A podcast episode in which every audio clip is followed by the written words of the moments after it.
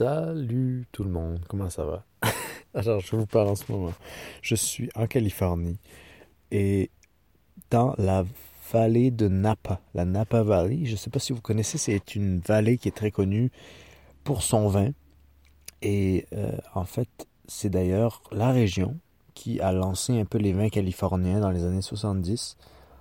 Et je trouve ça assez fascinant, en fait, de découvrir l'histoire des vins en Californie parce que la plupart des gens hors de la Californie, et surtout en Europe en fait, euh, donnent une, image des vins californiens qui est un peu ternie par euh, la qualité soi-disant un peu moindre que les vins européens, que les vins français, etc. etc. Et en fait, euh, aujourd'hui, je suis allé au vignoble de Stag's Head. Je crois que ça s'appelle comme ça, je sais plus, je sais plus en fait.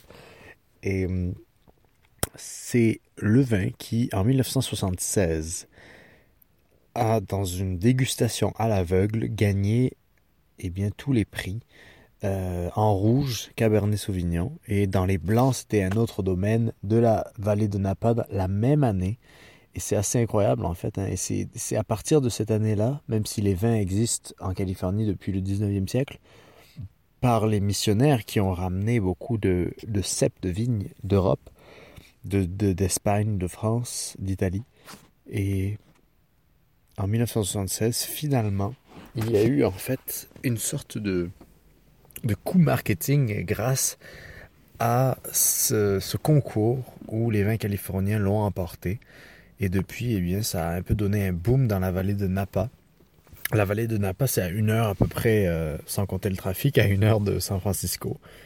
Et c'est euh, un endroit assez intéressant parce que euh, il est si vous connaissez un peu le sud, le la Bourgogne, le sud de la France. Enfin, moi, je suis jamais en Bourgogne, mais euh, si vous connaissez un peu ces régions-là, vous découvrirez que les vins californiens, enfin que la Californie, les régions en Californie sont très similaire à ces régions-là, de l'Italie, de, toutes ces régions méditerranéennes et, européennes d'une certaine manière. Et on comprend un peu l'immigration italienne qui est venue ici euh, et s'installer et en fait qui a trouvé des conditions très similaires à l'endroit où d'où il venait initialement. Ça, c'était euh, au milieu du 19e siècle environ, la deuxième moitié du 19e siècle, pendant la ruée vers l'or. Et parlant de ruée vers l'or, moi, je me trouvais dans le comté d'Amador, Amador County, ça s'appelle. Dans les, euh, les, dix derniers jours, en fait, ce que j'ai fait, c'était euh, mon troisième, ma troisième ferme de woofing. Une ferme assez incroyable, une micro-ferme, si on veut, biodynamique, euh, avec Daniel, qui est euh, un, petit-fils d'immigrés italiens qui est vraiment au centre de la biodynamie en Californie, si on veut. Et cette ferme, c'était vraiment assez c'était une expérience vraiment cool. Et je vais dire, ah, je vais arrêter de dire vraiment, parce que ça m'a enseigné en 7 jours, 8 jours, je pense, je suis resté. Je suis, j'ai, je suis, j'ai quitté avant-hier j'ai appris mais tellement de choses que c'est assez incroyable. Je, suis juste complètement sous le pas sous le choc, mais je dois encore un peu euh, emmagasiner tout ce que j'ai appris pendant ces huit jours. Chaque journée, en fait, la façon dont Daniel procédait, vous avez sûrement dû voir les vidéos précédentes où je parle de mes expériences de woofing. Et la façon dont Daniel procédait, ça me convenait beaucoup parce que c'était d'une certaine manière une diversité d'activités chaque jour. On faisait pas mal deux heures d'une activité et on, passait à autre chose parce que lui, ce qu'il aime dans sa ferme, c'est vraiment pouvoir faire plusieurs choses différentes dans la même journée. Et c'est ça un peu qui le maintient, euh, qui maintient sa motivation. Et, je trouvais ça comme une, très bonne, un très bon enseignement à prendre d'une ferme donc cette ferme biodynamique, je pense que j'en parlerai dans la vidéo qui, retracera un peu ce que j'ai fait. C'est euh, la biodynamie est un processus assez étrange parce que je, connaissais le mot et on connaît tous les, les vins biodynamiques, mais je ne connaissais pas d'où ça venait et tout ce qui est derrière ce mot. Et j'en parlerai dans la vidéo, encore une fois. Et il y a beaucoup d'éléments qui sont scientifiques, biologiques, mais il y a beaucoup d'éléments qui sont aussi un peu métaphysiques. Et euh, c'est Rudolf Steiner, un philosophe, allemand euh, du, début du XXe siècle, qui a, sans beaucoup de connaissances du milieu euh, agricole, eh bien c'est lui qui a d'une certaine manière mis la base de la biodynamie et c'est ensuite, je ne sais plus son nom, mais Pfeiffer, un Allemand aussi qui a émigré aux États-Unis, qui a matérialisé la philosophie de la biodynamie comme énoncée par Rudolf Steiner. En tout cas, je ne veux pas vous ennuyer avec tout ça. J'espère que vous allez bien. Moi, j'ai passé la journée à Napa. Donc, euh, je suis arrivé euh, ben, aujourd'hui. Hier soir, je suis, je suis resté à un point de vue euh, c'était, euh, c'est comme, vous savez, sur la route, sur l'autoroute ou sur les petites routes euh, nationales, il y a parfois des petits, des, petits points de vue. Et celui-ci, j'ai vu qu'on pouvait y rester la nuit, donc j'y suis resté et c'était une nuit très, très, très, très, très, très, très, très bonne. Ça faisait beaucoup de bien. Après, après 8 jours, en fait, de, de travail, de 7h à 5h du soir, j'étais constamment les mains dans la terre à, travailler à la ferme et j'adore ça. Et je je me suis jamais ressenti aussi vivant et aussi utile pour la Terre que, que, présentement. Mais ça a fait du bien quand même de, de, de, retrouver ma vie sur la route pour un peu me recentrer. J'aime beaucoup en fait alterner des semaines à travailler à la ferme et des semaines à, être sur la route. Ça permet d'avoir un peu le meilleur des deux mondes. Et donc hier, je me suis retrouvé euh, de nouveau vers San Francisco. Et là, tranquillement, tranquillement pas vite, je vais monter la côte pacifique. Je ne suis pas encore sur la côte pacifique, je suis donc là, dans la vallée de Napa, qui est juste avant San Francisco. Et je pense que cette semaine, c'est là où je vais me rendre. Euh, parlant de se lever le matin, en fait, ce qui est très très... Euh, que, ce que j'ai découvert avec le woofing, c'était un peu comme une révélation dans le sens où moi, quand j'étais à l'école, ou même quand j'avais mes jobs de bureau, me lever le matin, c'était comme. À la fois, j'ai toujours été quelqu'un de matinal, parce que, enfin, pas toujours, mais la plupart du temps, j'ai été matinal parce que c'est là où je suis le plus productif le matin. De 8h à 11h, c'est là où j'ai toujours fait le plus de choses. Mais j'ai toujours eu de la misère à me lever le matin. Une fois que ma motivation pour quelque chose est passée, eh bien, j'ai je n'ai plus le goût, en fait. Et, là, avec les fermes, tous les jours, en fait, c'est assez incroyable parce que tous les jours, sans exception, je me lève le matin et sur la route aussi ça arrive. Je me lève le matin et je ne me pose aucune question. Et je crois que dans la vie, je pense que je l'ai dit, je l'ai écrit souvent dans, mon livre, la vie c'est pas que être heureux, la vie c'est des hauts et des bas, c'est des essais et des erreurs, mais je crois que une, des choses dans la vie qu'on a oublié, c'est que la clé du succès, ce n'est pas l'argent, ce n'est pas l'ambition, ce n'est pas la carrière, ce n'est pas le succès, la popularité, quoi que ce soit. la réussite d'une vie, c'est se lever le matin sans se poser de questions. Et euh, récemment, c'est quelque chose qui m'est venu à l'esprit que le matin, je me levais et je ne me posais pas de questions. Et je trouvais ça comme un poids un peu... Euh, ben, je me sentais délesté d'un poids. Et c'est une, c'est une certaine manière une révélation, en fait, un peu. Parce que, après, tout le monde est différent, mais moi, de me retrouver dans mélanger à la fois le travail de la terre, le travail des terres cultivées avec, respect, et à la fois la vie sauvage qui est toujours un peu proche et que j'essaie de garder proche grâce à, grâce à ma vie en van.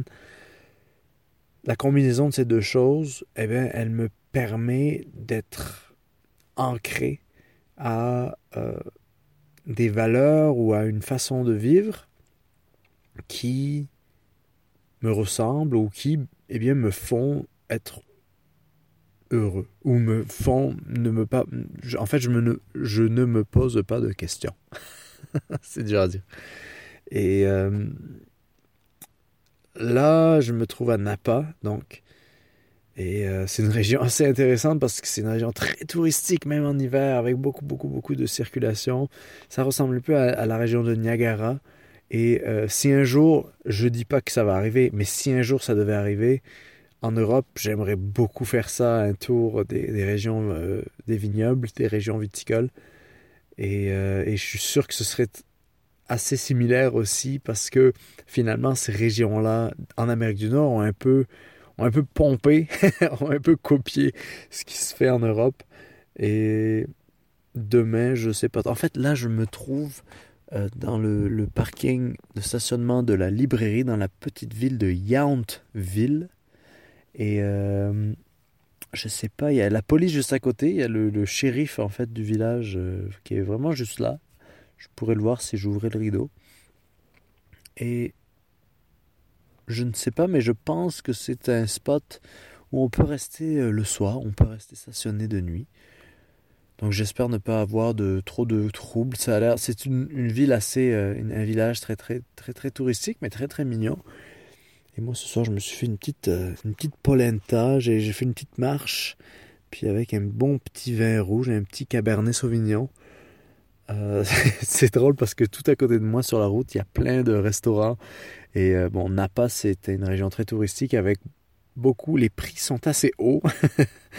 et, c'est, drôle de me trouver, moi, dans, dans, la, dans la flot dans la voiture dans le fourgon à faire ma cuisine, à, boire mon petit vin, à manger mon petit chocolat. Et euh, tout ça à très peu, à très bas prix. Donc finalement, et là, je, c'est juste avant de le coucher. Là, je sais pas quelle heure il est. Il est 6h34 euh, du soir. Et donc, je sais pas en fait de quoi je parlais. Mais euh, je devais parler de... Oui, se lever le matin. Donc oui, j'ai passé la, semaine à la ferme biodynamique de Daniel. Daniel qui euh, est un, professeur de d'agriculture, en fait, de, qui a beaucoup euh, donné pour la communauté dans les écoles. Et c'était c'était très intéressant. Avec le, avec le woofing, quelque chose qui est, qui est moins cool, c'est parfois, il faut prendre ses marques. Et parfois, on a un peu l'impression d'être chez quelqu'un, parce qu'on est chez quelqu'un, même si moi je dors dans mon, dans mon van. Et ça, ça peut être... Certaines personnes n'ont pas vraiment ce problème-là, mais moi j'ai toujours un peu ce problème d'avoir l'impression de gêner. Et euh, c'est quelque chose que je devrais travailler un peu plus avec les prochaines fermes, parce que euh, c'est... Enfin, c'est peut-être naturel aussi, mais, mais parfois c'est un peu ce, cette situation de, de, de d'avoir l'impression qu'on gêne les gens parce qu'on est dans leur intimité. Mais à la fois, on, les aide la journée, eux, ils nous nourrissent. Et euh, c'est un échange très particulier qui, en fait, à mes yeux, est un côté positif de l'Internet. Parce que l'Internet, on en dit beaucoup du mal, on, on en dit beaucoup du bien, mais les communications grâce à Internet, en fait, c'est c'est très difficile à cerner. Et le woofing, d'une certaine façon, est l'idéal de ce que l'Internet permet. Parce que moi, sans cet Internet, sans cet annuaire des gens et qui se présentent et qui présentent leurs projets, leurs fermes, et moi qui me présente, qui présente mon profil, et ensuite on entre en communication et on voit si on pourrait euh, avoir un échange ou, ou, que je pourrais apporter quelque chose et qu'eux pourraient m'apporter quelque chose et on décide de se voir ou non.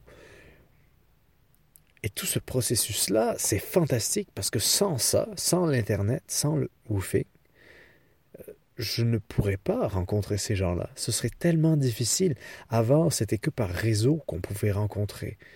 Et euh, ou c'était par quelqu'un qui connaissait quelqu'un qui connaissait quelqu'un.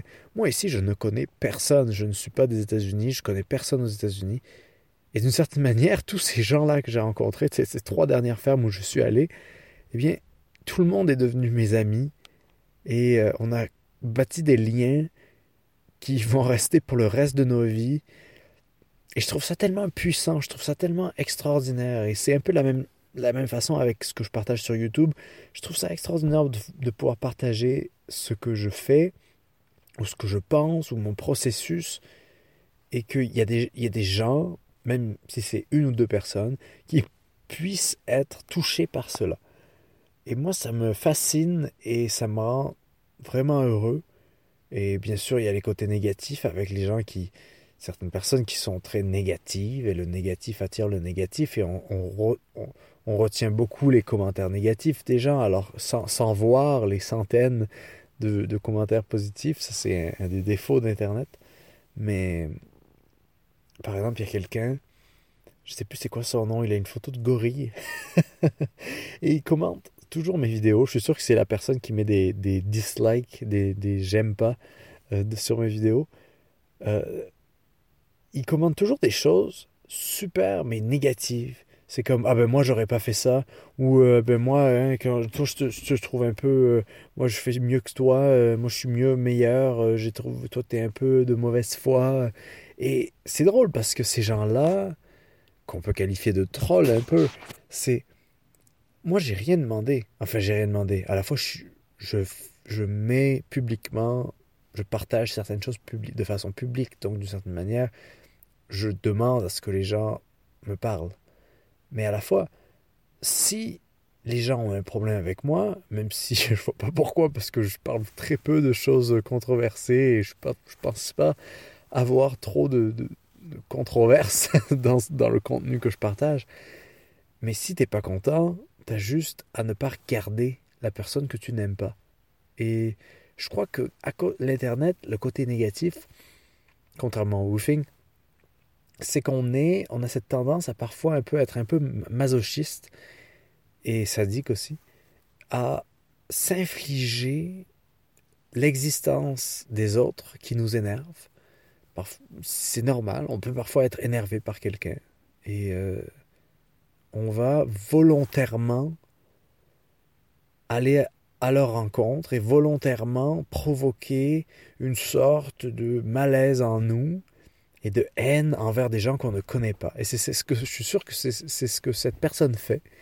Et je sais pas, c'est assez intéressant comme processus et je le comprends à la fois. Je comprends beaucoup parce que l'Internet donne cette facilité de donner son opinion, donne cette facilité d'avoir une opinion sur tout et, et de juger et d'être négatif. Et être négatif, c'est tellement facile. Je suis, j'ai été quelqu'un de très négatif ou de très cynique pendant très longtemps. Je le suis encore, il y a certaines parties de moi qui sont très cyniques. Par exemple, quand je parle du tourisme à Napa ou des choses comme ici dans la vallée où je me trouve, dans cet endroit avec tous les vignobles, j'ai une vision un peu négative de, du tourisme de masse ou de la surconsommation et des choses dans lesquelles que, des choses que je rejette, dans lesquelles je me retrouve pas ou et donc je comprends en fait que sur Internet, certaines personnes peuvent avoir une attitude très négative. Mais à la fois, je trouve que c'est un exercice qui est très bon à faire, parce que dès qu'on est dans cette spirale négative, il faudrait se dire, je vais en sortir. Je vais arrêter d'être négatif et arrêter de provoquer cette négativité en moi. Et tout le monde devrait faire ça. Tout le monde, quand on est énervé par quelqu'un, quand on a de la haine envers quelqu'un, parce que beaucoup de gens ont beaucoup de haine, c'est très facile de laisser de la haine, la haine nous envahir, ce serait un exercice très intéressant de faire que de se dire cette personne, je ne la connais pas et elle ne m'a rien fait. Et peut-être que les choses qu'elle fait m'énervent, peut-être que je ne ferai pas pareil, peut-être que euh, cette personne fait des choses qui ne sont pas bien. Mais tout cela, je ne le contrôle pas. Tout cela, euh, je ne connais pas d'où ça vient. Je ne connais pas cette personne. Donc je vais me retenir de porter un jugement et d'être négatif et d'être agressif. Et c'est ce que beaucoup, en fait, à cause du fait que c'est très facile de, de, poster un, commentaire, c'est ce que peu de gens, en fait, finalement font. et j'aimerais beaucoup que qu'on apprenne dans notre société. Et je pense que progressivement, au fur et à mesure qu'on intègre la notion de cet Internet qui est aujourd'hui une extension naturelle de notre existence, je crois que de plus en plus ça va être quelque chose qu'on va enseigner ou que les gens doivent naturellement avoir parce que c'est trop facile de s'indigner. S'indigner, c'est trop facile et euh, je trouve que il y avait quelque chose il y a quelques années et je ne vais pas rentrer dans des sujets polémiques, mais euh, c'est, je sais plus c'était quoi. C'était euh, un livre, un pamphlet euh, de Stéphane Hessel, qui je crois est décédé malheureusement, qui était un ancien résistant, un philosophe. Enfin, vous connaissez, vous le connaissez, vous connaissez tout ça sûrement mieux que moi. Et il avait écrit un livre d'une trentaine de pages ou cinquantaine de pages qui s'appelait Indignez-vous. Et je trouvais cela, et quand, quand, quand il parlait dans les médias, parce que ça a vraiment fait le tour du monde, ce livre, je trouvais cela assez facile, parce que s'indigner, c'est un peu ce qui amène la réactivité et euh, c'est pas vraiment une bonne chose de s'indigner parce que c'est trop facile. Alors, bien sûr, je mets à part les injustices. Les injustices, il faut s'indigner. Et le problème, c'est que où mettre la ligne entre ce qui est une injustice et ce qui est juste quelque chose de bénin. Et je crois qu'aujourd'hui, avec Internet, on a mis horizontalement, on a nivelé nos injustices, on a nivelé nos causes. Donc les causes qui nécessiteraient beaucoup d'aide, les causes qui nécessiteraient beaucoup d'investissement, sont au même niveau que des causes qui sont moindres et des causes qui sont parfois ridicules et donc tout le monde s'indigne, tout le monde commente, tout le monde a son avis et tout le monde est indigné.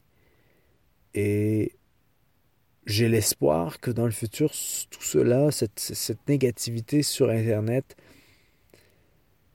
s'effacera. Et euh, en fait, je ne sais pas d'où ça, vient, toute cette, réflexion, mais... Ah oui, du commentaire négatif. Mais en tant que créateur de contenu, je trouve ça par contre très intéressant d'avoir des commentaires constructifs. Mais on confond, encore une fois, on confond beaucoup la négativité et, être constructif. Une critique constructive, c'est quelqu'un qui dit oh, Tu aurais pu faire cela comme ça, ou euh, je, honnêtement, euh, je comprends pas ce que tu as dit là, euh, même si j'ai écouté, j'ai vu en entier ta vidéo, mais par contre, j'ai pas compris ce que tu as dit là. Et qui va amener euh, en fait, la être constructif, un commentaire constructif, c'est quelque chose qui va amener une manière de voir les choses, une perspective différente, mais valable. Et la négativité, c'est quelqu'un qui va amener juste la façon dont il ressent les choses. donc, il y a beaucoup ça dans la société aujourd'hui, c'est je ressens les choses d'une certaine manière, donc c'est forcément vrai. Et c'est un peu un problème, mais euh, je, suis sûr que au fur et à mesure, à moins qu'il y ait des guerres, à moins qu'il y ait beaucoup de conflits, je crois que ça, on va apprendre à mieux gérer nos émotions et ne pas associer nos émotions à la réalité. Et c'est quelque chose sur lequel on devrait tous travailler. Mais euh, sur ce, je m'éloigne. je vais. Euh, attendez, je vais prendre une petite, une petite gorgée de vin parce que j'ai mon petit Cabernet Sauvignon qui, qui, était en train de réchauffer. Parce qu'il faut dire qu'ici, on est au-dessus des 20 degrés tous les jours. Les nuits sont un peu fraîches, mais euh, hier soir, par exemple, j'ai dormi pour la première fois depuis cet été, depuis, depuis octobre. J'ai dormi sans sac de couchage. Vous imaginez, c'est incroyable. Par contre, à vers 3h du matin, 4h du matin, il a fait froid, donc j'ai remis le sac de couchage. Mais euh, c'était là, en fait, je me trouve assez. Euh, mon cycle euh, de climat est un peu perturbé et je me demande ce que ça va faire en moi de ne pas avoir vécu l'hiver de force, de ne pas avoir vécu un hiver intense. Je me demande vraiment ce que ça va être. Et je me demande beaucoup, je me pose beaucoup cette question, tous les jours en fait je me la pose. En Californie, euh, à quel point ce climat-là, qui est, qui est tellement clément, qui est tellement facile, à quel point ça crée des problèmes, à, à quel point ça euh, vient confondre un peu, ça vient un peu euh, amener une sorte de confusion dans le cycle des gens qui vivent ici, parce qu'on est, les humains sont des êtres, des animaux de cycle. On est, nous, avons besoin des climats, des saisons pour nous orienter. Et le fait d'avoir une sorte de, d'hiver très clément comme ça, je, je, me demande vraiment beaucoup ce que ça fait dans les. Je suis encore en train de l'étudier dans les, dans, dans, les gens qui vivent ici. Euh, est-ce qu'on se crée plus de problèmes quand euh, le climat est, est trop facile? Est-ce que euh, ça donne plus de facilité dans la vie, de confort? Est-ce que ce confort est un danger? Est-ce que ce confort facilite les choses? Est-ce qu'il en fait est-ce qu'il complique les choses? Je ne le sais pas. je ne le sais pas. Et j'ai pas la réponse et je pense que je l'aurai jamais mais je crois fondamentalement que les cycles nous définissent et le fait d'avoir cet hiver si chaud et pas nécessairement quelque chose de bon pour, pour l'humain. Mais je me trompe peut-être, mais c'est ou, c'est peut-être juste quelque chose de personnel, c'est peut-être juste une sensation que j'ai, donc je ne devrais pas l'assumer comme, une, comme la réalité de tout le monde. donc euh, voici eh bien un nouvel épisode de, du podcast de ma vie en van. Je crois que je suis resté très longtemps. Je suis. Oh, ça va faire combien de temps? Ça va faire bientôt 30 minutes que je parle. Donc j'essaie de limiter ça à 25 minutes. Donc sur ce, je vais vous laisser. Demain, je vais... Euh, je sais pas encore en fait. Je ne sais pas si euh, quelqu'un qui va taper. Le shérif va venir taper à la porte pour venir voir si, euh, si je vais bien et si j'ai le droit de rester ici. Mais je pense que ça devrait, ça devrait, être, ça devrait être correct. Donc, eh bien, passez de bonne, une bonne semaine passez euh, une bonne soirée, passez une bonne matinée, une bonne journée, ça dépend de quand est-ce que vous êtes en train d'écouter ça. Donc euh, je vous dis à bientôt pour dans les prochaines vidéos, à bientôt pour un prochain podcast, à bientôt pour tout le reste et portez-vous bien. Bye.